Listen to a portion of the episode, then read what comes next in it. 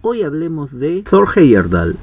Thor Heyerdahl nació en Larvik el 6 de octubre de 1914. Fue scout cuando niño y a esta experiencia atribuye su éxito como explorador. Estudió biología y geografía en la Universidad de Oslo, especializándose en antropología de Polinesia. Cuando le preguntaron durante una entrevista cuál consideraba que era su mayor aporte a la ciencia, él respondió probablemente el más conocido, demostrar que los océanos no aislaron a las distintas culturas durante los últimos 5.000 años, ya que el hombre disponía de barcos que podían cruzarlos. Después de mis expediciones en embarcaciones de juncos, los investigadores aceptan que en los últimos 5.000 años los océanos han unido más que dividido a la humanidad. En 1947 encabezó una expedición con la que se propuso demostrar que los aborígenes de América del Sur podrían haber emigrado a las islas del Pacífico, para alcanzar su objetivo, Heyerdahl y sus colaboradores construyeron la balsa Contiki, siguiendo las mismas técnicas utilizadas por los antiguos peruanos. A bordo de la Contiki y en 101 días, la tripulación surcó los 6.920 kilómetros que separan Callao, en Perú, de las islas Tuamotu, en la Polinesia.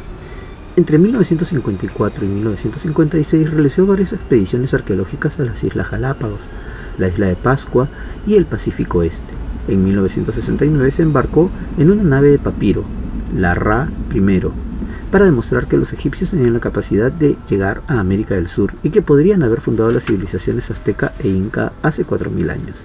Con la intención de cruzar el Océano Atlántico, partió desde África del Norte, pero luego de recorrer 4.500 kilómetros la expedición fracasó. Volvió a intentarlo al año siguiente con la embarcación Ra II.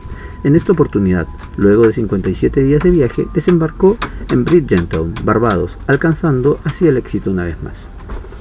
A finales de los 70, inició un viaje de 9.980 kilómetros en una embarcación de cañas, Tigris, para probar la existencia de una posible ruta migratoria que hace 5.000 años habrían usado los sumerios para viajar de Irak al Océano Índico.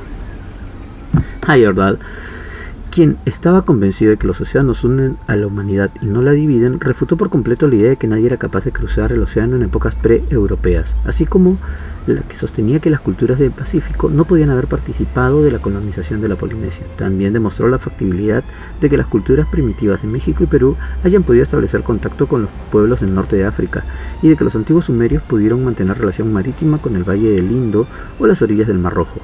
Thor Heyerdahl falleció un 18 de abril de 2002 a los 87 años, víctima de un cáncer incurable y luego de haber tomado la decisión de renunciar al tratamiento para poder, según sus propias palabras, alcanzar el crepúsculo en forma natural. Su aporte a la ciencia es invalorable. Una de sus frases más aventureras, sin duda, es, en cuanto a la aventura, nunca he hecho nada por ella en sí, pero no le tengo miedo, al contrario, disfruto cuando se me cruza en el camino.